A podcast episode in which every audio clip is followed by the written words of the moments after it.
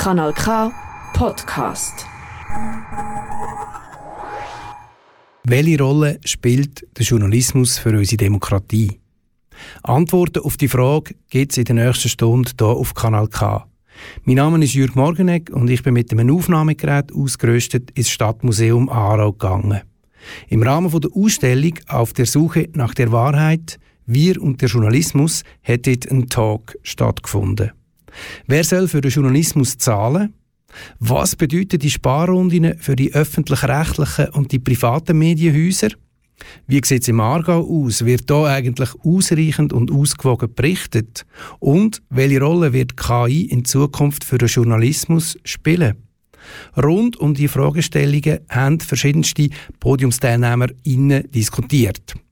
Da ist Monika Waldis. Sie ist Direktorin vom Zentrum für Demokratie Aarau und Leiterin im Zentrum Politische Bildung und Geschichtsdidaktik an der Fachhochschule Nordwestschweiz. Der Linarz Udris ist stellvertretender Forschungsleiter am FÖG, das ist das Forschungszentrum Öffentlichkeit und Gesellschaft. Er bringt zusammen mit anderen Fachpersonen jedes Jahr das Jahrbuch Qualität der Medien heraus. Nadia Runer ist Ressortleiterin Aargau West bei CH Media. Sie berichtet über das Geschehen in der Stadt Aarau und den umliegenden Gemeinden und unterrichtet im MATS, das ist das Institut für Journalismus und Kommunikation, angehende LokaljournalistInnen. Der Janik Berner, er ist Aargauer Grossrat für die FDP, Unternehmer, Betriebsökonom, Director Digital und Marketing bei der Firma Urma AG. Der Talk wird moderiert von Thomas Gull. Er ist Kurator von der Wanderausstellung Auf der Suche nach der Wahrheit, Historiker und Journalist und hat zum Anfang vom Gespräch von Monika Waldis wissen, weshalb braucht jetzt eigentlich eine Demokratie guten Journalismus? Wir sehen, dass äh, grosse Demokratien sind kollektiv, die nicht versammelbar sind. Wir sind jetzt hier in einem kleinen Grüppli zusammen. Gemeinsdemokratien können das vielleicht an gewissen Orten noch machen, aber sobald ein Ort schon ein bisschen grösser ist, dann braucht das ein ähm, Einwanderrat oder ein Stadtrat. Äh, es sind Vertreterinnen und Vertreter drin und da muss natürlich darüber berichtet werden über Sachgeschäfte, über ähm, äh, was da vielleicht auch wieder auch in Zukunft ansteht. Das ist ein, ein Medium äh, für eine Meinungs für eine Information und Meinungsbildung. Jetzt, wenn wir so ein bisschen vergleichen und äh, Demokratieforschung weltweit anschauen, dann sieht es nicht gerade ganz so rosig aus. Ich zeige das immer, wenn ich selber referiere auf einer Folie. Äh, 70 Prozent von allen Ländern kann man heutzutage zu den autokratischen Regimen zählen.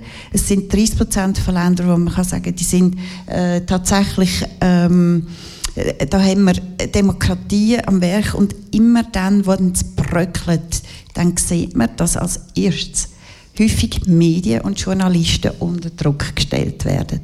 Also das ist für autokratische Autokraten ein bewährtes Mittel, Meinungs Pressefreiheit, Meinungsfreiheit eingrenzen. Also geben wir bitte dem Journalismus Sorge. Gut. Herr Berner, Sie selber sind ja Politiker, Sie sind ja auch sozusagen betroffen vom Journalismus, Sie sind Gegenstand vom Journalismus, Sie sind ja auch auf den Journalismus ein bisschen angewiesen, um sich selber bekannt zu machen und ihre, auch Ihre Anliegen. Wie, wie, wie würden Sie das sagen? Wieso braucht aus Ihrer Sicht Demokratie Journalismus? Es gibt ganz viele verschiedene Gründe, wieso das Journalismus braucht. Ähm, wir sind in einer Dem Demokratie, wir haben Volksvertreter. Ähm, die Bevölkerung muss wissen, was entschieden wird in dem Parlament, äh, was der Regierungsrat, was der Bundesrat ähm, kommuniziert. Das ist wichtig, dass das die Bevölkerung mitbekommt. Gleichzeitig ähm, müssen die Personen gewählt werden und für, damit man gewählt werden kann, braucht man eine gewisse Bekanntheit und für das muss man irgendwie unter die Leute kommen oder irgendwie die Leute äh, müssen einen sehen oder wissen, für was steht jetzt die Person. Darum sind so Sachen wie Porträts zum Beispiel ähm, sind sehr wichtig.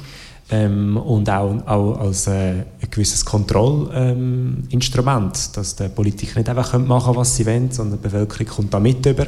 Die können die Person auch wieder abwählen, äh, wenn sie äh, etwas Schlechtes gemacht hat. Und für da braucht es einen Journalismus, der das transparent oder möglichst ausgewogen der Bevölkerung so kann offenlegen kann. Und darum ist das, ist das ein Zusammenspiel. Jetzt äh, Linards Udris, das Jahrbuch von der Schweizer Medien, jetzt ja grad, ist ja kürzlich erschienen und hat ja den Medien der Schweiz ein gutes Zeugnis ausgestellt. Ähm, jetzt auch die, auch die Frage, welche, welche Art von Journalismus ist denn gut und ist gut für die Demokratie aus, aus der wissenschaftlichen Perspektive, aus eurer Perspektive am Vögel? Also gut, ganz grundsätzlich kann man sagen, dass auch äh, oder dass der Journalismus, wie eben übrigens auch wir alle, äh, Kinder von der Aufklärung sind. Ähm, die Aufklärung ist ganz wichtig sie am Anfang eben von der modernen Demokratie damit verbunden sind eben die Ideen, es braucht wie einen Ort, wo man kann sagen, dort werden die, die relevanten Probleme werden diskutiert, man kann ein Problem äh, einbringen, man befasst sich mit den Vertreterinnen und Vertretern, man kontrolliert die auch und man hat einen Ort, wo man wie ähm, weiß, man weiß, dass man sich zugehörig fühlt zu der jeweiligen politischen Gemeinschaft, also auf lokaler Ebene, auf regionaler Ebene, auf nationaler Ebene oder auch auf internationaler ähm, Ebene. Und der Journalismus ist dann gut oder hilft der Demokratie, wenn er eigentlich die Funktionen, die Aufgaben tatsächlich kann, kann erfüllen. Und wir würden sagen, jetzt wirklich ganz übergeordnet äh, gesprochen, haben wir in der Schweiz noch einen relativ gut funktionierenden äh, Journalismus.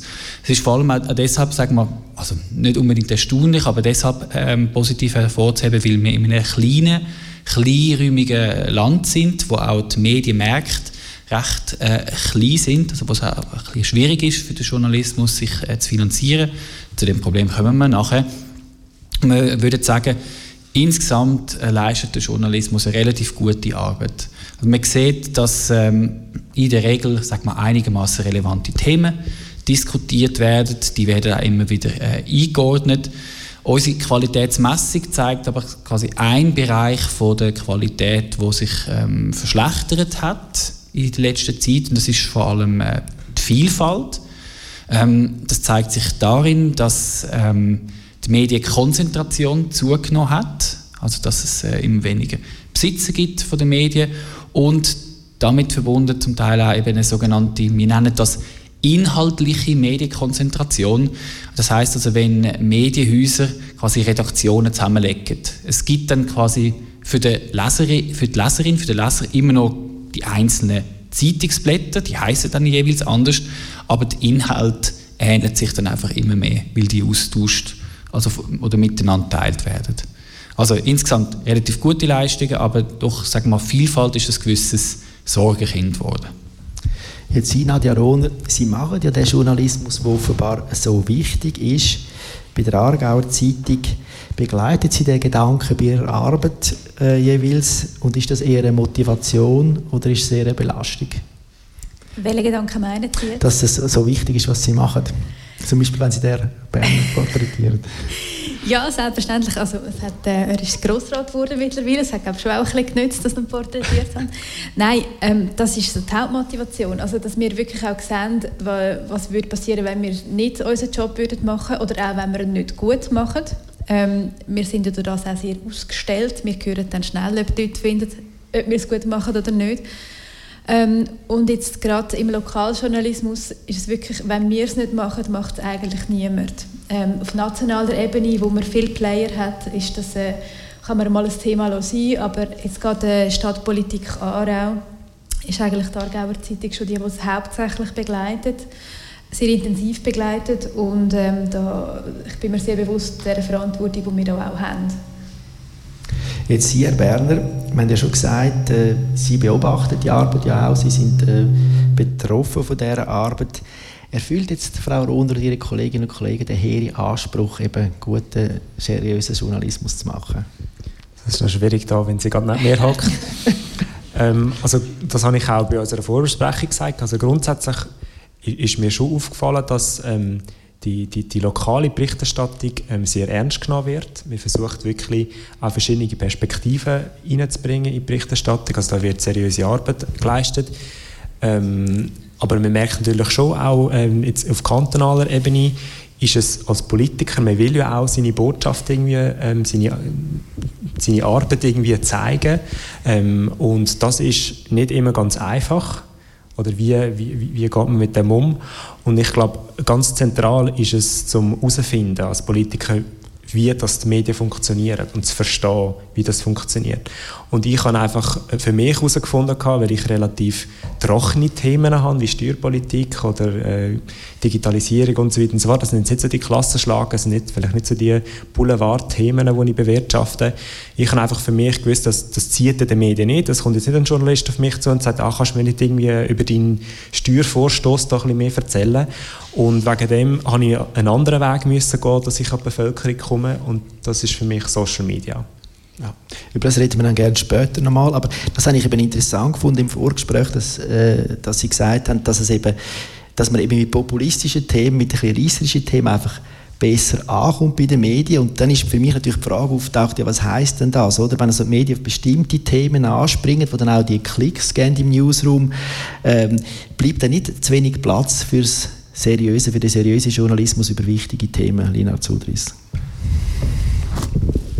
Äh, ja, also die Gefahr kann natürlich bestehen. Ähm, ich würde jetzt aber nicht sagen, dass, sag mal, wie so die Mehrheit von der, von der Schweizer Medien, sag mal, jetzt irgendwie, sag mal, das sogenannte Clickbaiting betreiben oder quasi nur noch auf aufregende Themen äh, springen. Also es gibt natürlich Medien, die das vielleicht eher machen. Also ich denke, 20 Minuten würde jetzt eher so in die Kategorie fallen. Aber ich würde jetzt sagen, so die klassischen Regionalzeitungen, die machen das durchaus weniger oder viel, viel zurück, äh, zurückhaltender. Ja, ähm, was ich spannend finde, ist, äh, was der Herr Berner gesagt hat, dass natürlich für Politiker durch das Aufkommen von von Plattformen, von Social Media natürlich viele Akteure die Möglichkeit gehabt haben, quasi am Journalismus ähm, vorbei ähm, Resonanz zu erzeugen. Es hat natürlich Vorteile, man kann einfacher in Dialog äh, treten, aber es hat natürlich gewisse, gewisse Nachteile, weil sag mal, der Journalismus eben auch die wichtige Funktion hat, quasi auch äh, Politikerinnen und Politiker ähm, zu kontrollieren und quasi wirklich dann dafür sorgen, dass quasi möglichst breite äh, Bevölkerung, also quasi Plattform zu schaffen, wo, man, wo sich alle können eigentlich daran beteiligen können. Jetzt vielleicht steigen wir gleich nochmal schnell auf das ein, auf die Social Media. Wie nutzen Sie denn jetzt die Social Media und wann versuchen Sie sozusagen etwas über Social Media zu lancieren und wann versuchen Sie das jetzt über konventionelle Kanäle, indem Sie Frau Rohner anrufen und sagen, du, ich hätte etwas für dich. Wie gehen Sie mit dem um und wie funktioniert das dann auch? Also funktioniert das über Social Media? Haben Sie da, können Sie da etwas dazu sagen? Über die Resonanz? Also für mich ist Social Media eigentlich gleich wie im Geschäft innen, oder? Ist, äh, ist, ist, ist, ist ein Kanal, wie man die Zielgruppen erreicht. Zielgruppen sind äh, es ist Bevölkerung. Ähm, Zielgruppe in der Firma sind Kundinnen und Kunden. Und ähm, das funktioniert eigentlich relativ simpel. Ich habe meine Kernthemen. Ähm, die Kernthemen ähm, tue ich auch offen kommunizieren bei der Wahl. Also die Leute wissen, sollten eigentlich wissen, wenn sie mich wählen, okay, das sind seine Hauptanliegen. Und das sind die, die ich bewirtschafte, Social Media Plattformen. Ich tue mich jetzt aber nicht verbeugen, weil ich weiss, jetzt das Thema ist jetzt reisserisch oder ich habe einen Kollegen oder eine Kollegin in der Partei, wo, wo jetzt diese Themen bewirtschaftet, die kommen gut an bei den Medien, die müssen, die, das mache ich nicht, oder? Und darum ist für mich das Social Media ein, ein wichtiger Kanal geworden, weil so kann ich die Leute erreichen. Und vor allem, was mir auch noch wichtig ist, ist die, ähm, die junge Bevölkerungsschicht zu erreichen.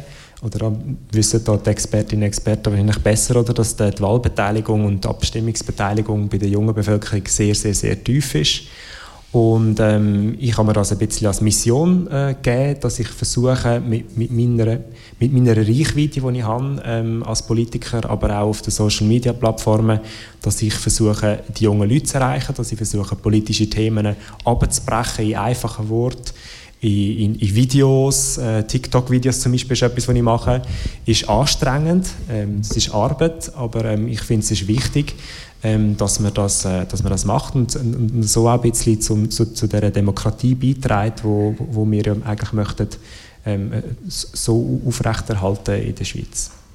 Jetzt, Frau Rohner, folgen Sie dem, Herrn Berner und greifen Sie zum Teil auch mal ein Thema auf, das er vielleicht äh, lanciert bei sich auf Social Media? Also, als er noch auf der Stadtebene tätig war, ist das sicher vorgekommen, dass wir das mal aufgegriffen haben. Im Moment ist er auf Kantonsebene tätig und ich auf dem Lokalen. Das ist nicht mehr ganz der gleiche Garten. Ähm, aber ich finde, er macht das, er macht das eigentlich richtig. Oder? Als Politiker muss man das heutzutage so machen. Ähm, aber er, ist, er macht das ja nicht, um mit den Medien zu kommunizieren in erster Linie, sondern mit seinen Wählerinnen und Wählern, mit potenziellen Neuwählern.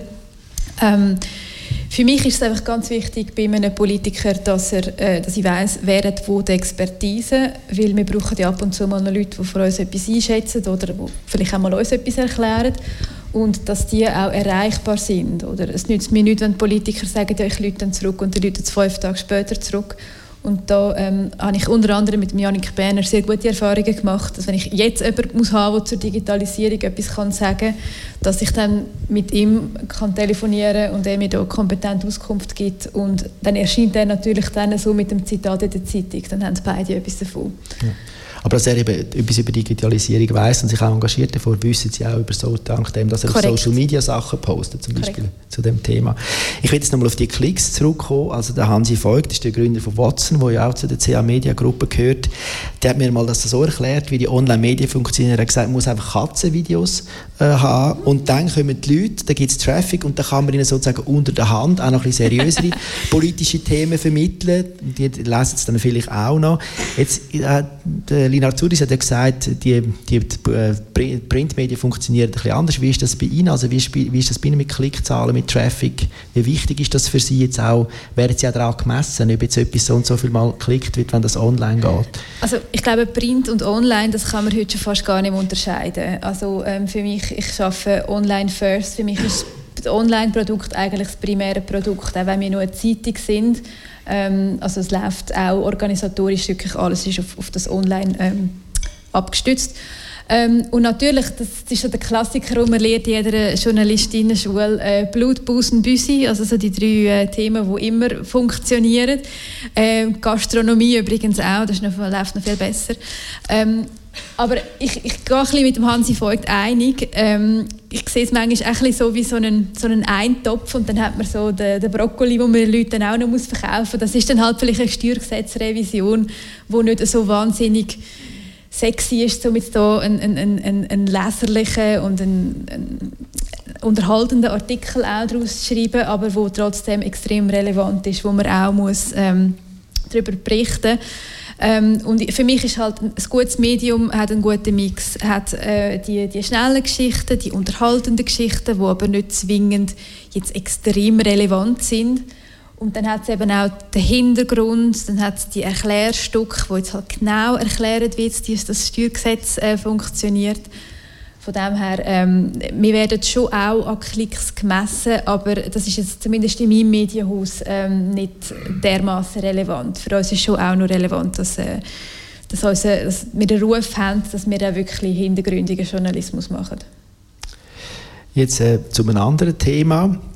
Medien werden ja oft als vierte Gewalt im Staat bezeichnet, neben der Regierung, Parlament und die Justiz ihre Aufgabe ist unter anderem, das haben wir ja vorher schon gehört vom Herrn Berner, eben den anderen ein auf die Finger zu schauen, den anderen drei Gewalten auf anfällige äh, Missstände hinzuweisen. Damit sie das machen können, braucht es Pressefreiheit und die wird ja immer mehr eingeschränkt auf der ganzen Welt. Das haben, wir ja, haben Sie vorher schon angesprochen. Jetzt aber auch bei uns. Also jetzt hat gerade im, im Dezember hat der Ständerat das Postulat am Bundesrat überwiesen mit der Forderung, der soll prüfen, ob die Veröffentlichung von rechtswidrig erworbenen Daten unter Strafe gestellt werden soll. Und wenn es so ein Gesetz gibt, ich glaube, der Bundesrat findet das keine gute Idee, dann wäre zum Beispiel Leaken, die Verwendung von geleakten Daten strafbar und so geleakte Daten sind ja die Basis für ganz wichtige Veröffentlichungen über Steuerhinterziehung, Korruption und Geldwäscherei, wie zum Beispiel Panama Papers oder auch Swissleaks. Ähm, was würde so ein Gesetz für Pressefreiheit bedeuten in der Schweiz, Frau Waldis? Es ist, also Sie, Sie haben jetzt gerade ein paar Beispiele aufzählt, wo wir ähm, sicherlich froh sind, dass es dann schlussendlich ähm, in die Öffentlichkeit gekommen ist. Und gleichzeitig bewegt sich dort der Journalismus immer.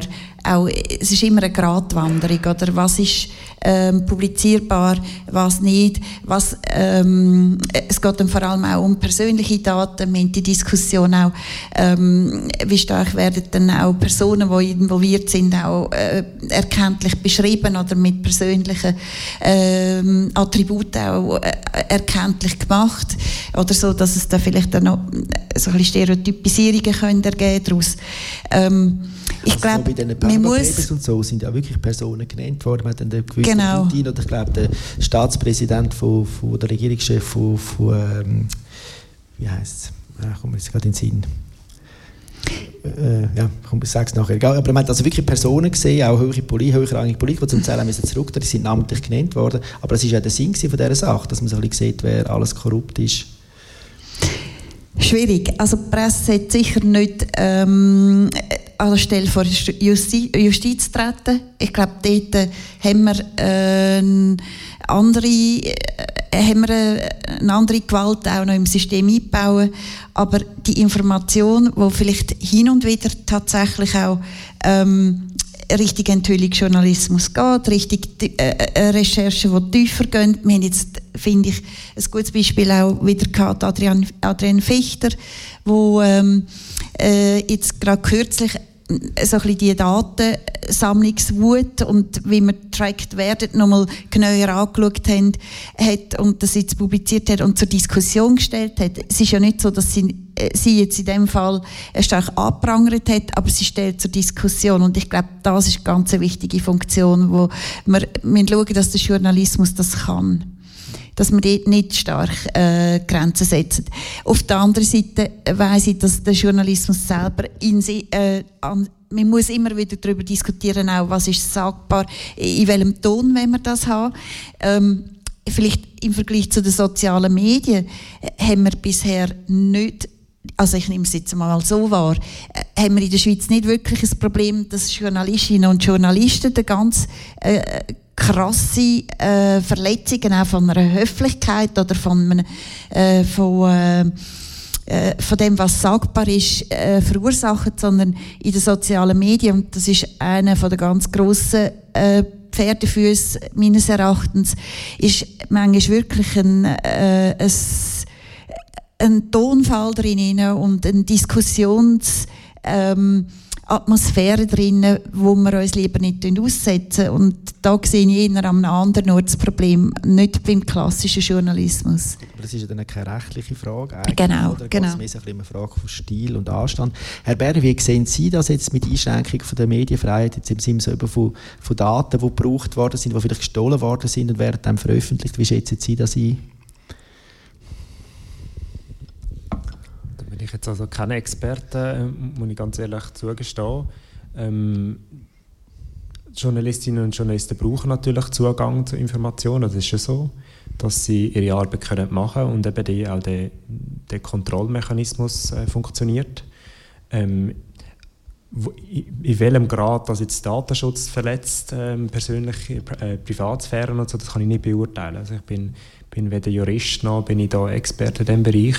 Wahrscheinlich wird irgendwo der schweizerische Mittelweg sein, oder, wo, man, wo man eben sagt, man muss gewisse Daten muss man zur Verfügung stellen und irgendwo durch braucht es einen gewissen Schutz ähm, von der Persönlichkeit. Also. Ja. Bei Ihnen, Frau Rohner, das betrifft Sie wahrscheinlich nicht unbedingt. Ich weiß nicht, ob Sie mit gleichen Daten schon mal geschafft haben.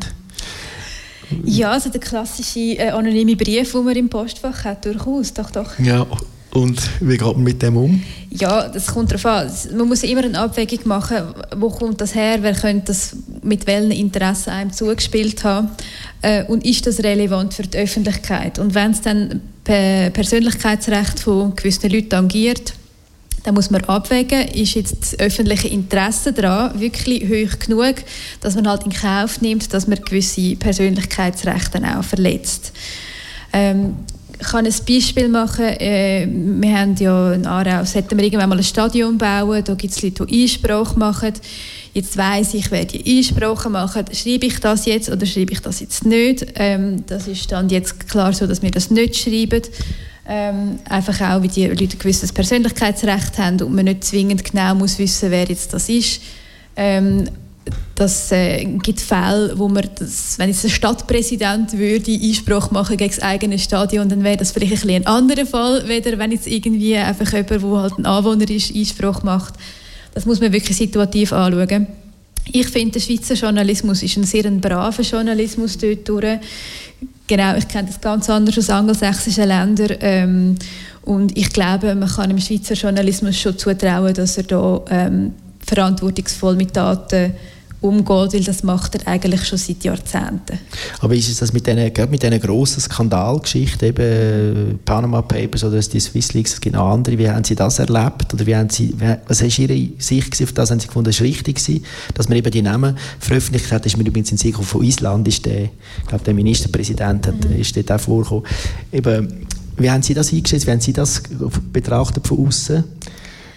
Ja, ich schaue das natürlich als Journalistin an und auch als Bürgerin. Und in, beiden Fällen finde ich das absolut richtig. Ich will doch wissen, ähm, wo meine Politikerinnen und Politiker, die ich gewählt habe, wie verhängt sind. Ich will doch wissen, haben die ein anderes Interesse allenfalls noch im Kopf als nur das äh, von ihrem Land oder von ihrem Kanton oder von ihrer Stadt. Ähm, und ich finde, ähm, das ist absolut gerechtfertigt gewesen, jetzt der, der Umgang mit diesen Daten in diesen genannten Fällen. Jetzt Lina Sieders zum Schluss, ja, Monika Waldis hat das ein bisschen angesprochen. Es kann ja durchaus problematisch sein, wenn, wenn Medien gestohlene Daten nutzen, auch wenn sie auf illegale Machenschaften hinweisen. Wo ist da so ein bisschen, wo würden Sie da Grenzen ziehen? Oder würden Sie da sagen, das geht oder das geht dann eben vielleicht nicht mehr? Also ich bin kein Medienethiker und in dem Sinne auch kein Spezialist. Ich habe mich gerade letzte Woche mit einem, mit einem Anwalt von einem grossen ähm, Medienunternehmen unterhalten und gerade eben eigentlich so ein bisschen über die, die Frage und er hat gefunden, naja, also am Schluss muss man eigentlich schon erkennen, also jedes Leak oder quasi jede Information, die man von jemandem bekommen hat, ist letztlich doch auch interessensgeleitete äh, Kommunikation. Also die Person, die Daten zuspielt, hat das Interesse. Das mag ein hehres Interesse sein, das mag ein niedriges Interesse sein, aber es ist trotzdem ein Interesse. Und als Journalistin weiß ich letztlich, ich kann ja nicht in den Kopf von dieser Person hineinschauen. Ähm, das heißt letztlich geht es eigentlich nur ja für darum, sind die Informationen, die ich habe, sind die öffentlich relevant? Und dann sind wir eben bei diesen Fragen, die Frau Honner äh, angesprochen hat. Also eben geht es beispielsweise um äh, Politikerinnen und Politiker, geht es zum Beispiel um Entscheidungsträgerinnen, Entscheidungsträger, Wirtschaftskapitän, die sich vielleicht öffentlich so und so geäußert haben aber dann in den Daten wird man sehen, dass sie sich eigentlich total anders verhalten. Und ich glaube einfach, das sind dann so wie die ethischen Grundfragen, wo aber äh, der Journalismus ja schon seit Jahrzehnten be befasst. Und ich würde auch also Ihnen zustimmen, dass der Schweizer Journalismus bis anhin relativ zurückhaltend äh, war. Und von dem her sehe ich wie die Notwendigkeit jetzt nicht, quasi jetzt dort eine Gesetzesverschärfung zu machen. Kanal Du hörst den Talk «Welche Rolle spielt der Journalismus für unsere Demokratie?» Der Talk hat im Stadtmuseum Aarau im Rahmen der Ausstellung «Auf der Suche nach der Wahrheit – Wir und der Journalismus» stattgefunden. Weitere interessante Infos zu dem Thema findest du unter der Webseite suchewahrheit.ch. Talkgäste sind Monika Waldis, Direktorin vom Zentrum für Demokratie Aarau, der Linarz Udris, stellvertretender Forschungsleiter vom Forschungszentrum Öffentlichkeit und Gesellschaft, Nadia Rohner, Ressortleiterin Aargau West bei CH Media und der Janik Berner, Aargauer Grossrat für die FDP und Unternehmer. Moderiert wird das Gespräch vom Ausstellungsmacher Thomas Gull. Zu einem anderen Thema, und zwar zu der Finanzierungskrise der Medien. Es wird ja oft von der Medienkrise geredet, aber Ihr attestiert den Medien eigentlich eine gute Qualität nach wie vor. Es ist eigentlich vor allem eine Finanzierungskrise. Äh, es fehlt den öffentlichen Medien immer mehr Geld, den öffentlich-rechtlichen Medien auch immer mehr Geld, aber vor allem den privaten Medien. Auch bei der CA Mediengruppe, Frau Rohner, wird jetzt im grossen Ausmaß gespart. Ich glaube, 140 Stellen werden gestrichen. Wie wirkt sich das bei Ihnen aus? Wie merken Sie das? Ja, zuerst merken wir es im Moment durch ähm, Kolleginnen und Kollegen, die wo, wo sehr betrübt sind, dass sie ihren Job verlieren. Ähm, und das tut uns allen weh, das trifft alle. Ähm, es wird die, die verbleiben, treffen, dass sie dann einfach noch mehr machen müssen. Ähm, das kann auf Dauer auch keine Lösung sein. Ich, ich kann so ein Beispiel machen, was es bedeutet, wenn wir weniger Ressourcen haben. Ähm, wir haben immer so zweimal im Jahr die Gemeinsversammlungszeiten und wir versuchen bei bei 55 Gemeinden, die mein Team betreut, dass wir auch möglichst viele von diesen Gemeinsversammlungen gehen. Aber wenn wir immer weniger Leute sind, können wir dann halt nicht gehen. Und ähm, dann müssen wir sehr selektiv vorgehen. Wo denken wir, dass es vielleicht könnte etwas Interessantes geben und ich wünschte mir eigentlich, dass ich mal könnte an einen Termin gehen oder an einen Ort gehen, einfach mal zum Schauen. Einfach mal schauen, passiert etwas, ohne dass es dann gerade eine Geschichte daraus geben muss. Ich glaube, wir könnten noch viel mehr ähm, kleine Begebenheiten aufnehmen, wenn man nicht zwingend jeder, jeder Schuss muss quasi sitzen, jeder Termin, den man wahrnimmt, muss einen Output geben nachher. Ich hätte gerne den Luxus, wo, wo so Generationen vor mir hatten, dass man einfach einmal irgendwo in einer Versammlung sitzen oder an einer Generalversammlung von irgendwie einem Verein und einfach mal ein bisschen hören, was passiert.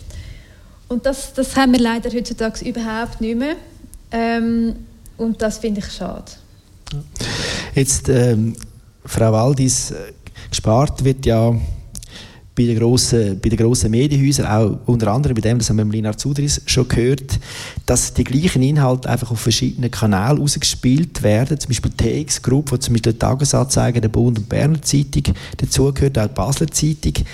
Die Zeitung haben alle früher eine eigene Inlandredaktion gehabt, die eine eigene Stimme hat, aus einer eigenen Perspektive. Also aus, wenn man jetzt Basel, für die Basel Zeitung geschrieben hat, hat die, Schweiz, die Schweizer Politik anders ausgesehen, als wenn man für den Tagesanzeiger oder für den Bund geschrieben hat. Heute kommt alles aus der gleichen Küche.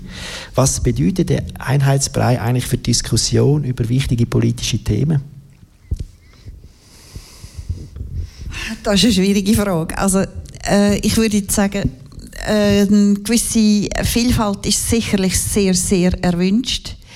Ähm, aber wir müssen uns bewusst sein, dass die Vielfalt sich dann vielleicht wieder an einem anderen Ort ergibt. Wir haben gehört von Janik Berner, es ist ähm, auch der direkte Kontakt, wo Politikerinnen und Politiker zum Teil auch haben können aufbauen via Social Media, ähm, wo dann alle die, wo dann die Arbeit, wo die auch die Arbeit von einer Darstellung, sage ich jetzt nicht unbedingt die journalistische Arbeit, dann einfach im Individuum wieder zufällt. Sie entsteht eigentlich an einem anderen Ort.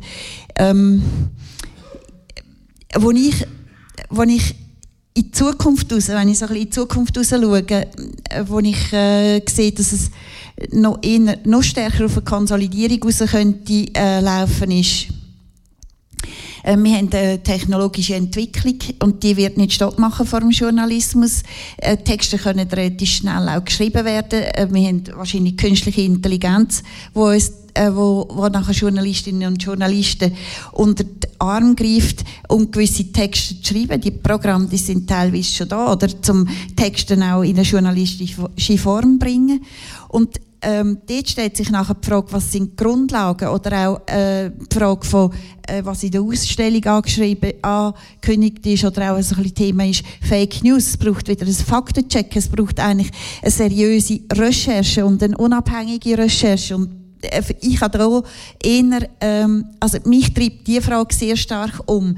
Nicht unbedingt nur die von der Vielfalt, die ist auch wichtig und in einem Land, wir sind äh, ein Land, das sehr divers ist und vielfältig, wachsen aber auch ein bisschen zusammen, muss man sagen, in der Schweiz, äh, unsere Verkehr, wir sind schneller beieinander, äh, die Mobilität hat, äh, ist schneller geworden, wir sind äh, nicht mehr ganz vielleicht so identitär nur mit der ba äh, Region Basel verhängt, sondern äh, können uns auch vielleicht geschwind auf Zürich, als, aus Zürcher Perspektive noch in eine Basler Perspektive einfühlen, das traue ich uns zu. Aber was, was machen wir mit einer seriösen Informationsbeschaffung oder mit den Grundlagen, die Journalismus braucht? Und dort ähm, ist die Frage, ob das finanziert werden kann oder ob man sich dann auf internationale äh, Quellen wird äh, zunehmend beziehen und dann gibt es dann dort den grossen Einheitsbrei.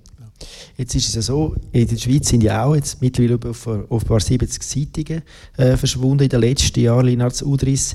Ähm, ihr habt ja das auch untersucht und dann gezeigt, in den USA gibt es sogenannte Newswüsten, also gibt es größere Gebiete, wo es einfach keine Lokalberichterstattung mehr gibt. Wie wirkt sich denn das aus? wenn man keine lokale Berichterstattung mehr hat. Was heißt das jetzt für den demokratischen Diskurs, für Diskussion von politischen Themen? Ja, das ist natürlich ein, äh, ein Thema in der Forschung und es gibt leider gar nicht so wahnsinnig viele viel Studien. Ähm, generell oder die wenigen Studien, die es gibt, die legen eher nahe, dass man, ähm, ja, dass man kann sagen dort, wo es eben noch Berichterstattung gibt, dort ist auch, also die Wahlbeteiligung äh, höher, ähm, dort ist äh, die Korruption äh, tiefer, also quasi die, oder die Ausgabendisziplin ist höher, also die Politiker geben nicht einfach alles, äh, alles aus. Ähm, von dem her, ja, das unterstreicht nochmal die Bedeutung vom, vom, äh, vom Lokaljournalismus. Und äh, der Begriff Newswüsten oder eben News Deserts kommt aus den USA. Da gibt es wirklich nachweislich eben die äh, Newswüsten. Also, und es ist nicht einfach so, dass einfach jetzt eine gedruckte Zeitung fehlt, weil dann könnte man sagen, ja gut, okay, dann dafür gibt es dann halt äh, den Online-Ableger. Aber das Forschungsteam hat wirklich einfach gefragt, gibt es einfach ein professionelles Medium. Und da gibt es doch relativ viele Bezirke mittlerweile, wo das gar nicht mehr haben. Oder höchstens noch ähm, ein, ein, ein Medium, das vielleicht einmal pro Woche erscheint. Das ist jetzt auch nicht wirklich sehr viel. Und die Frage ist natürlich so, ja, sind wir in der Schweiz jetzt auch schon auf dem Weg dort an? Und ähm, unser Zwischenfazit ist, äh, Nein, noch nicht wirklich. Also es gibt ganz, eben ganz erste kleine, scheuche Tendenzen, eben dadurch, dass es, äh, ja, dass es eben die Sparrunden gibt, dass äh, Medienhäuser, beispielsweise TX Group in Bern auch versucht, zum Beispiel zwei Zeitungen zusammenzulegen, dort ein bisschen, ein bisschen zu sparen. Aber insgesamt, das ist quasi unser, unser Eindruck, ähm, ist die Abdeckung vom Lokalen für so ein kleines Land immer noch relativ gut.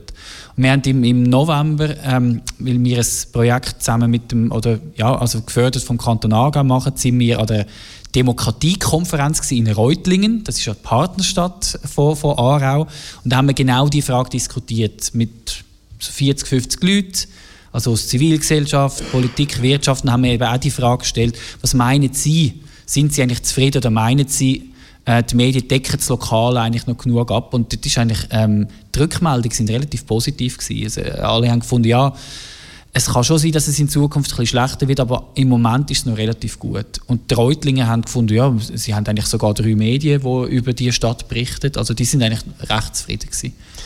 Jetzt haben Sie das ja angesprochen, also Sie haben ja für das aktuelle Jahrbuch den Kanton Aargau speziell untersucht. Was sind so die wichtigsten Ergebnisse gewesen? Von dieser Untersuchung, jetzt in Bezug auf äh, Medienvielfalt und Berichterstattung? Ja, also im Jahrbuch, wir haben also ganz generell äh, auch die verschiedenen Kantone angeschaut. Wir haben uns angeschaut, ähm, werden verschiedene, also die verschiedenen Gemeinden, die wir in der Schweiz haben, also plus minus 3000 Gemeinden, ähm, kommen die vor? Ähm, und dann ist für uns einfach wichtig, welche, ähm, warum kommen gewisse Gemeinden viel vor und andere weniger? Und ja, Grosse Überraschung, grosse Gemeinden kommen öfter vor als kleine Gemeinden. Das ist klar, das haben wir vorher schon gewusst. Der Punkt ist aber dann, ähm, wenn man dann die Gemeinden so versucht, ein bisschen zu kategorisieren. Also es gibt natürlich die grossen Kernstädte, nennt es das Bundesamt für Statistik, dann gibt es kleinere Landgemeinden und dann gibt es so die so, so in, in between. Und was wir eigentlich gesehen haben, ist interessanterweise, sagen wir die Gemeinden, die eigentlich relativ groß sind, wie zum Beispiel äh, Königs oder Vernier, das ist bei Genf, solche Gemeinden kommen relativ wenig vor. Also ein bisschen überspitzt formuliert, äh, Agglomeration hat eigentlich gar nicht wirklich so, so das Gewicht. Ähm, und einzelne Landgemeinden kommen eigentlich gar nicht mal so schlecht weg. Vor allem, wenn, wenn es ein bisschen spezielle Landgemeinden sind. Zum Beispiel, wenn es ein Kernkraftwerk haben. Wenn es ein Kernkraftwerk haben, genau. Ja, oder wenn ein Skirennen dort stattfindet ja. und so weiter. Ja. Nein, aber klar, ich meine, in, in kleinen Gemeinden wohnen auch deutlich weniger Leute, aber quasi das grösste Problem haben wir, wenn wir jetzt findet, die Einwohnerzahl äh, ist ein sinnvoller Maßstab, dann haben wir eben quasi wirklich so, ein bisschen so die größeren Agglomerationsgemeinden, wo eigentlich gemessen an ihrer Bevölkerungszahl und Bedeutung nicht wirklich genug abdeckt sind. Jetzt, was ich auch wichtig gefunden oder interessant gefunden, haben ja auch so ähm, untersucht, welche Medien wie wichtig sind. Und für den Aargau zeigt sich einfach, dass für die Regional Regionalberichterstattung ist die Aargauer Zeitung für mehr als die Hälfte von der Regionalberichterstattung zuständig. Jetzt, wenn man gleichzeitig jetzt hört, dass da gespart wird, was heißt denn das jetzt? Das muss, muss sich dann ja sehr stark auswirken, wenn schon so ein großer Teil von ihnen gemacht wird und das dann eben nicht mehr geleistet werden Ja, klar, also wir haben aber auch gehört, also quasi, Sie haben gesagt, dass, dass Sie, Sie spüren die, die Verantwortung, also weil es gibt tatsächlich nicht viele andere äh, Player, also es gibt natürlich noch, noch SRF, wo auch quasi im Regionalen etwas, äh, etwas kann machen kann, aber eben andere Player oder Anbieter gibt es in dem Sinne nicht. Und quasi die Hoffnung ist ja immer, aha, könnten nicht neue Online-Anbieter ähm, entstehen. Das ist ja, sag mal, vor allem vor zehn Jahren ist so die große Hoffnung gewesen. Ja, online, eben, da kann man ja viel schneller etwas machen. Man muss ja nicht erstmal irgendwie ganze Druckerei haben. Also man kann da mit einem kleinen, schlagkräftigen, agilen Team etwas auf beide ste stellen. Aber Journalismus ist einfach sehr teuer. Also weil es braucht gescheite Leute, die dranbleiben an, an Geschichten und ja, das, das macht es teuer. Und es zeigt, die Empirie zeigt, dass wir in der Schweiz wirklich nicht so viele Beispiele haben von jetzt neuen Online-Angeboten, die sich eben nachhaltig finanzieren können und auch wo genug groß und schlagkräftig sind, um auch wirklich so ein bisschen an den grösseren, ja, grösseren Geschichten im Lokalraum dann etwas, etwas machen können. Frau Waldi, Sie haben etwas sagen dazu noch? Mich, was mich noch würde unternehmen, jetzt gerade auch in Bezug zu der neuesten Erhebung oder zum, äh, äh, zu dieser Medienlandschaft. Jetzt haben wir über die, eigentlich über das Angebot geredet. Die Frage ist äh, für mich immer, wo ist die Nutzung? Also wie fest werden die Medien dann genutzt? Äh, tatsächlich will man sich über die über das, was so rundherum ist, ist man interessiert daran? Tut man sich noch äh, informieren oder sind das nur noch wenige, die sich noch so ein bisschen Zugehörigkeit, äh, zugehörig fühlen? Jetzt gerade zu den Agglomerationsgemeinden, äh, wo du vorher erwähnt hast, das sind wahrscheinlich, äh, man hat, äh, nennt sie so ein bisschen Schlafdörfer, das sind wahrscheinlich so ein bisschen die, äh, die Gürtel, wo man sich ja sogar, vielleicht man wohnt dort, aber man fühlt sich nicht ganz so zugehörig äh, und daheim oder man ist ja schnell wieder weg. Also wie sieht es eigentlich mit der Nutzung aus?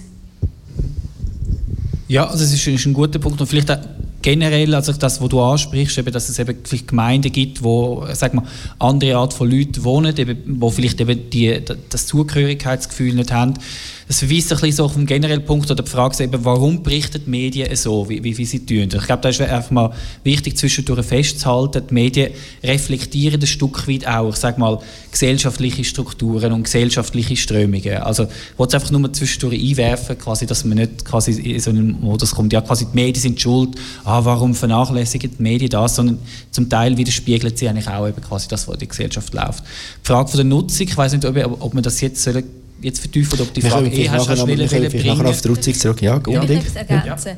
Ja. Ähm, ich merke einfach, dass in Gemeinden, wo der Ausländeranteil relativ hoch ist, dass wir dort auch entsprechend weniger Leserinnen und Leser haben. Das ist ja ein Stück weit auch erklärbar, wenn ich nicht partizipieren kann an einer Demokratie, weil ich keinen Schweizer Pass habe, kein Stimm- und Wahlrecht dann muss ich jetzt auch nicht so genau wissen, wie das Steuergesetz funktioniert, weil ich kann ja nicht mitreden.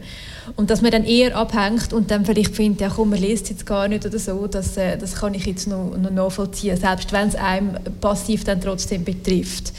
Und ich glaube, die Studie berücksichtigt einfach die Einwohnerzahlen, aber nicht Zahl der Stimmberechtigten. Oder? Das ist auch noch ein Punkt.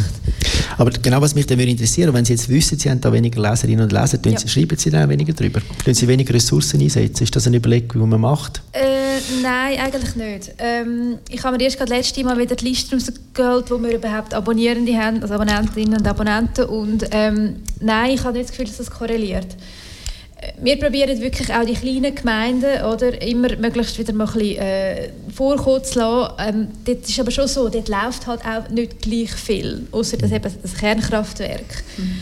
Ähm, ich habe mir das aber sehr zu Herzen genommen, was mit den Agglomerationsgemeinden ist. Ähm, ich werde das mal anschauen, ob das bei uns auch so ist und an was es liegt. Also, nachdem ich die Ergebnisse gelesen habe von diesen Studien, ich tue das... Äh, ich das zur Diskussion stellen bei uns.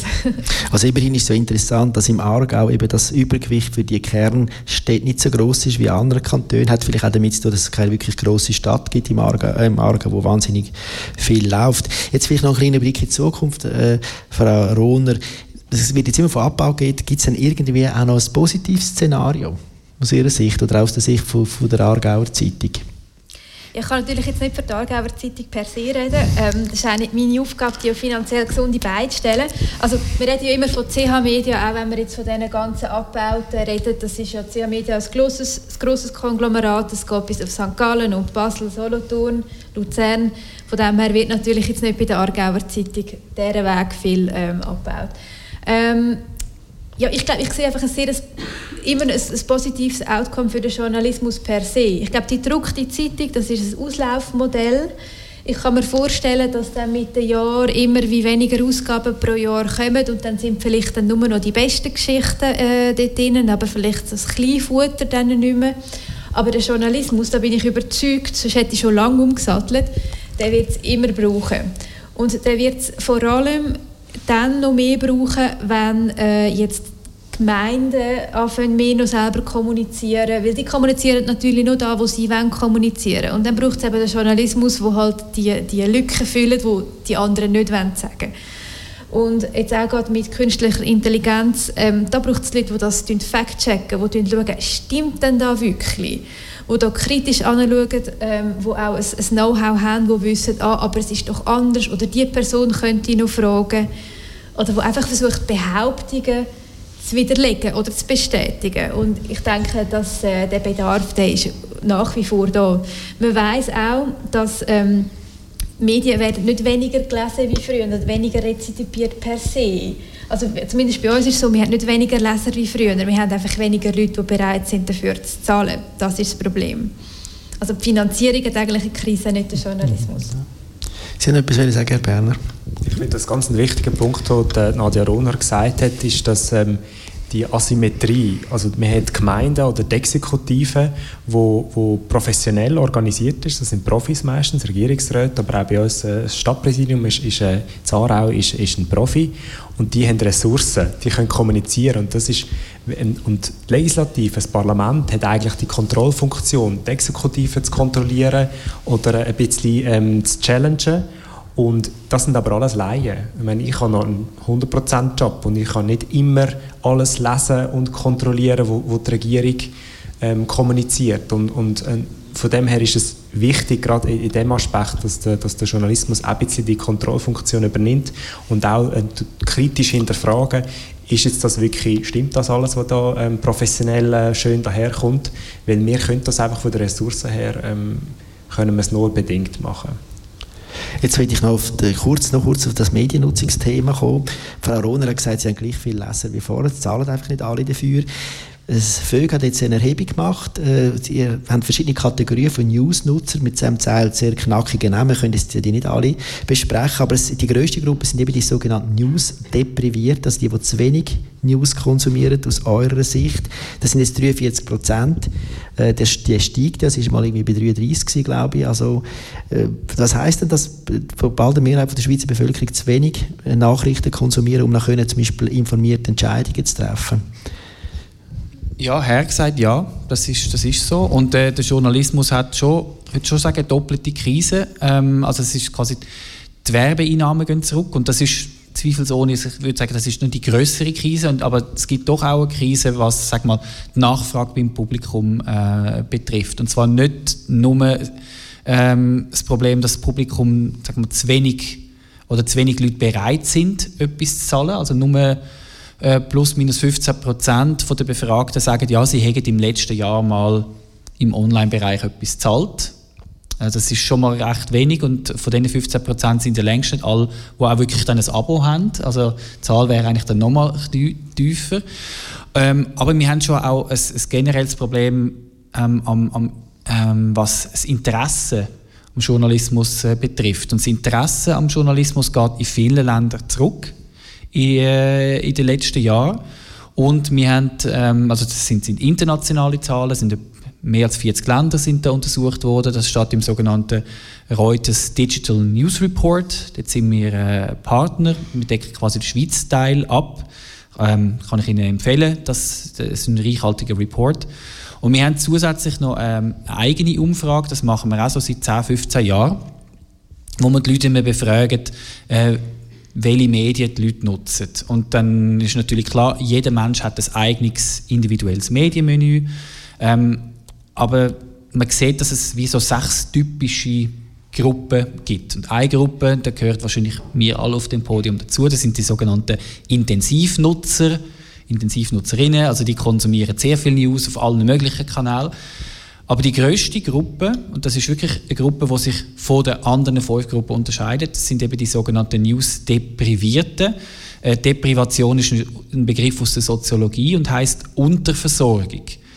Und das sind wirklich einfach Leute, wenn man sie fragt, einfach rein messbar, sind das Leute, die bei fast allen Medientypen, Medienkategorien angeben, ich nutze das eigentlich nie oder fast nie oder vielleicht selten. Also messbar. Und die einzige Kategorie, wo, wo, wo sie so sagen, ja, ich nutze es noch also ab und zu, also News, nicht sagen wir Unterhaltung, sondern News, ist vielleicht noch auf Social Media. Und eben die Gruppe, die ist vor 15 Jahren noch einigermaßen klein gewesen, etwa ein Viertel und jetzt sind es etwa 40 Prozent. Und das ist schon eine Entwicklung, die uns schon Sorge äh, bereitet und wo schon klar sieht, wir haben das Problem, was die Nachfrage im Journalismus betrifft. Nicht bei allen Schweizerinnen und Schweizern, Gott sei Dank nicht, aber bei einem recht substanziellen Teil der Bevölkerung. Ich werde jetzt noch ein anderes Thema anschneiden, und zwar das Thema vom Vertrauen. Frau Waldis, Sie haben das so ein bisschen reingespielt und Sie haben mir nämlich gesagt, dass äh, Sie immer feststellen, dass immer mehr Studierende eben den Medien nicht mehr vertrauen oder das Vertrauen sinkt in die Medien. Aber was liegt das? Wieso vertraut man den Medien weniger? Ja, genau. Also ähm, das Vertrauen. Vielleicht noch schnell zu dem sind vor allem auch junge Leute, die eher online sind und wo dann je nachdem auch, äh, auch das Geld nicht wollen und können aufbringen, dass man dann äh, journalistische Informationen oder ein Online-Zeitungsabo äh, zahlt hat und dann äh, kommt man so ein bisschen man kommt ja auch zu News. Einfach das, was einem so ein gratis auch zum Teil in die äh, Kanäle hineinspielt, in die sozialen Medien hineinspielt. Es ist aber nicht systematisch und vor allem nicht erkennbar, von welcher Seite das es kommt. Also man weiß aus äh, Forschungen auch, äh, dass wenn man dann die Leute fragt, ja, woher hast du die Information? Ja, ich habe es auf Instagram gesehen oder ich habe es auf so gesehen, oder? Und dann ähm, das Ganze, was, was ich beobachte, das haben wir auch in, einer, äh, in einem kleinen Projekt bei uns, inne, wo wir ähm, mit äh, jungen Menschen Interview geführt hat zu ihren äh, Meinung, also Newskonsum, Medien äh, oder auch Meinungsbildungsprozessen. Es gibt die gut informierten, das sind vor allem auch, ähm, damals ist so ein bisschen der Klimastreik ganz aktuell gewesen, es ist ein bisschen aus dieser Bewegung aus, ähm, die haben sich vielfältig informiert und haben auch cross-checkt und haben überlegt, kommt die Information auch noch jemand anders und lautet sie gleich? Oder äh, haben wir da ganz grundsätzlich andere Informationen zu einem gleichen Ereignis? Dann gibt es aber eben Leute, und das sind ähm, das ist die andere Gruppe in diesem Projekt, die wir interviewt haben, die haben äh, auf eine Art selber wie keine Leitlinie gehabt, wo sollen sie sich dann festhalten? Oder muss ich dann überhaupt darauf achten, äh, woher die Information kommt? Oder ich könnte das noch relevant sein? Oder äh, äh, was sagt man? Und was, äh, was man aus amerikanischen Studien auch ist, gerade im Umgang mit Fake News, wenn man so ein bisschen verschiedenste ähm, Faktoren anschaut, dann ist es das Vertrauen in das, in die eigenen Freunde, in die eigene Familie, ah, die, das habe ich jetzt von meiner Mami in mein WhatsApp hineingespielt bekommen, das wird schon stimmen, dass das negativ korreliert nachher mit dem Erkennen, dass eine Information falsch ist, dass eine Information sehr tendenziös ist oder dass es sich um Sponsored Content handelt. Also es scheint vor allem auch ein Orientierungsproblem zu sein, ja. Lina Zudris, wenn es um Vertrauen geht, dass man gar nicht mehr weiß, wem man überhaupt kann vertrauen kann, welchen Medien. Ja, äh, sicher. Also es, quasi die Informationsfülle nimmt zu und eben vieles von dieser Information ist eben eigentlich nicht journalistische Information. Auf Social Media kommt alles, äh, kommt alles ein bisschen zusammen. Das ist, äh, das ist das Problem. Aber es ist ein Problem, das nicht nur ähm, junge Leute betrifft, sondern ich sage mal auch Mittelalte und äh, Ältere. Auch die sogenannten Newsdeprivierten. Äh, die kommen zwar im Segment der Jüngeren häufiger vor, aber sie sind auch bei, älteren und mittleren Leuten sehr stark verbreitet. Was ich vielleicht noch schnell zu dem, ähm, was ich immer spannend finde, ist bei meinen eigenen Kindern, die äh, sicher auf sozialen Medien unterwegs sind. Sie brauchen manchmal noch so ein bisschen einen Cross-Check. Hast du das auch gelesen? Und in einem in der Zeitung gelesen oder hast es, äh, ist Fernsehen SRF, haben die auch darüber berichtet. Das finde ich eine spannende Frage, wenn dann die kommt. Ähm, sicher äh, so ein bisschen ein Zeichen, ah, man ist doch ein bisschen sensibilisiert, dass man nicht jedem YouTube-Film jetzt eins zu eins kann glauben Jetzt noch das letzte Thema, die Zeit ist schon abgelaufen, ich glaube, wir gehen jetzt noch zwei, drei Minuten für das noch kurz. Ähm, und zwar geht es um künstliche Intelligenz im Journalismus. Ähm, Frau Rohner, arbeiten Sie schon mit künstlicher Intelligenz? Wenn Sie Ihre Artikel schreiben oder auch vielleicht, wenn Sie recherchieren? Äh, fast gar nicht. Ich warte immer noch auf ein gutes Transkriptionsprogramm, das Schweizerdeutsch nachher verschriftlichen kann, weil dann hätte ich äh, das Interview mit dem Stadtpräsidenten diese Woche nicht müssen abschreiben ähm, nein. Sie auch auf Hochdeutsch führen? Ja, das, das, ist, geht, nein, das ist jetzt blöd.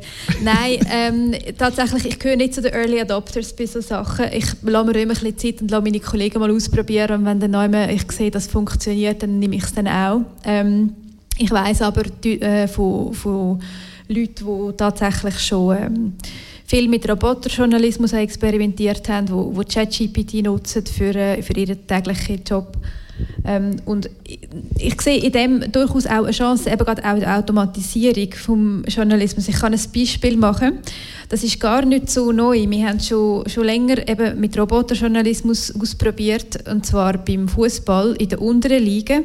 Und jetzt tun sie mich nicht darauf behaften, in welchen. Ich, bin, ich kenne mich nicht, nicht aus beim Fußball. Aber das ist etwas, die hat man sehr lange nicht mehr gemacht, weil man einfach die Ressourcen nicht hat. Und dann haben die nicht mehr stattgefunden in der Zeitung. Und man hat dann die ersten Roboterjournalismusprojekte äh, so gemacht, dass man die automatisiert hat, die Berichterstattung, indem das nach dem Match haben die äh, Trainer oder die Schiris oder wer auch immer das Resultat eingespielt und Torschützen und in welcher Minute und wie ist es dann ausgegangen und wo hat man überhaupt gespielt und wer ist aufgestellt gewesen. Und dann hat der Roboter hat daraus einen Text gemacht. Der hat sehr gut verhebt, oder? Und nachher haben die plötzlich wieder stattgefunden. Dann hat man die Match plötzlich wieder gefunden bei uns auf der Webseite. Wichtig ist einfach, dass man dann unten schön anschreibt, dieser Text wurde von einem Roboter generiert. Dass man nicht so tut, das wäre jetzt das richtige Journalismus. Aber wenn es rein um News geht, nicht Einordnung, sondern rein Blut, da haben das Resultat noch ein bisschen schön aufbereitet, dass es leserlich ist, dann finde ich das eine sehr, sehr gute Ergänzung, wo Sachen wieder kann in die News bringen, wo vorher schlicht niemand mehr hat sich darum kümmern aus Ressourcengründen. Herr Berner, möchten Sie jetzt einen Text lesen, der mit künstlicher Intelligenz geschrieben worden sind, journalistische Text?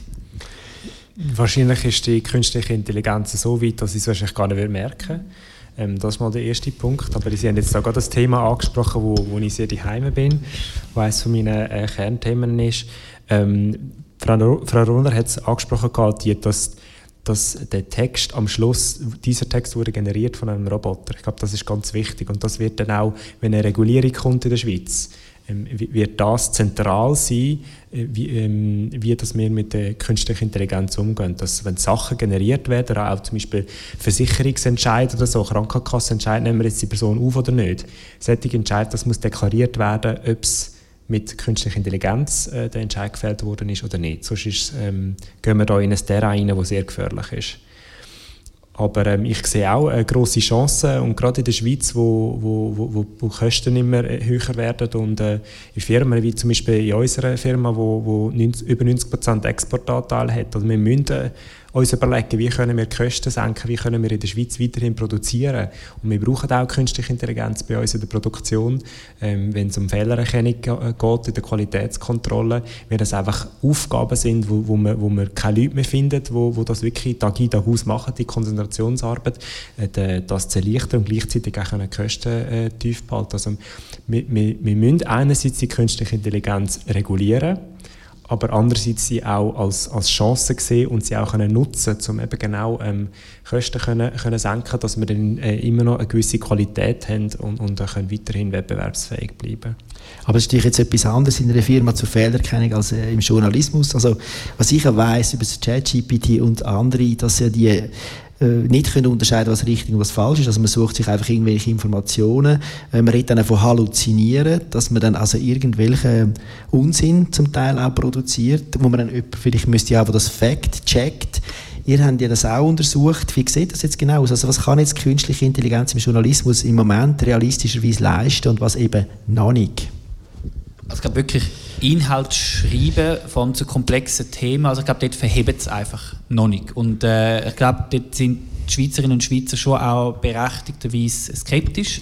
Weil wir haben eine Umfrage gemacht äh, letzten Sommer, haben die Schweizerinnen und Schweizer gefragt, würden sie KI, also künstliche Intelligenz, KI-generierte Beiträge lesen, Ähm, äh, oder wie glaubwürdig halten sie die? Und dort sind die meisten äh, Schweizerinnen und Schweizer sind skeptisch. Sie sind aber auch, die Leute sind differenziert, weil sie sagen, eben zum Beispiel so ähm, Roboterjournalismus-Text äh, im Fußball, das ist okay, vielleicht auch so Wetter- und Börsenkurs, aber eben gerade wenn es um Politikthemen geht, Abstimmungsthemen, dann wollen die Schweizerinnen und Schweizer das nicht. Und ich denke, KI ähm, kann, ich sage mal gerade so im Backend, im Hintergrundbereich im Journalismus, gerade wenn es um die Produktionsprozess geht, bietet es viel Vorteil. Beim, wirklich beim Schreiben selber wird es wird's, wird's ein schwierig. Klar, man, die Programme werden sich, werden sich verbessern. Und falls der Journalismus das äh, wird einsetzen und das auch deklariert, und das ist auch etwas, was die Leute uns sagen, ähm, das verlangen sie auch, denke ich, äh, sollten Journalistinnen und Journalisten das extrem gut erklären. Weil was wir eben auch gesehen haben, wenn natürlich jetzt überall dann drauf steht, ja, das ist KI deklariert und also wir haben es kontrolliert, aber es ist von KI, dann denken die Leute, weil wir haben sie explizit gefragt, naja, der Journalismus kann ja damit super Geld, Geld sparen. Das ist ja einfach eine, ist eine Maschine. Und die Leute sind überhaupt nicht bereit, für solche Artikel zu zahlen. Weil sie finden, ja, eben, das kann man quasi mit einem Knopfdruck machen. Das heißt, je mehr der Journalismus das wird einsetzen, desto weniger werden die Leute bereit sein, das zu zahlen. Und darum sagen wir oder empfehlen wir, dass die Medienhäuser nicht einfach quasi nur schreiben, das ist jetzt ein KI-generierter Beitrag, sondern viel grundsätzlicher eigentlich auch erklären, ähm, wo und wie künstliche Intelligenz kann und soll eingesetzt werden und das, und das ist eben der Punkt, dass es nach wie vor sehr viel menschliche ähm, Kompetenz braucht, äh, Personen, ähm, das können durchdringen und das können kontrollieren und dass es nach wie vor eben teuer ist, Journalismus zu produzieren, weil sonst hat der Journalismus noch ein größeres Finanzierungsproblem. Kanal. Das ist der Talk. Welche Rolle spielt der Journalismus für unsere Demokratie? Diskutiert haben Monika Waldis, Direktorin vom Zentrum für Demokratie Aarau, der Linarz Udris, stellvertretender Forschungsleiter am Forschungszentrum Öffentlichkeit und Gesellschaft, Nadia Rohner, Ressortleiterin Aargau West bei CH Media und der Janik Berner, Aargauer Grossrat für die FDP und Unternehmer. Moderiert ist das Gespräch wurde vom Ausstellungsmacher Thomas Gull. Der Talk hat im Stadtmuseum Aarau stattgefunden im Rahmen der Ausstellung Auf der Suche nach der Wahrheit. Die Ausstellung läuft noch bis am 18. Februar. Weitere Infos gibt es auf stadtmuseum.ch oder suchewahrheit.ch. Am Mikrofon verabschiedet sich der Jürg Morgeneck. Das ist ein Kanal K Podcast Jederzeit zum Nachhören auf kanalk.ch oder auf deinem Podcast App.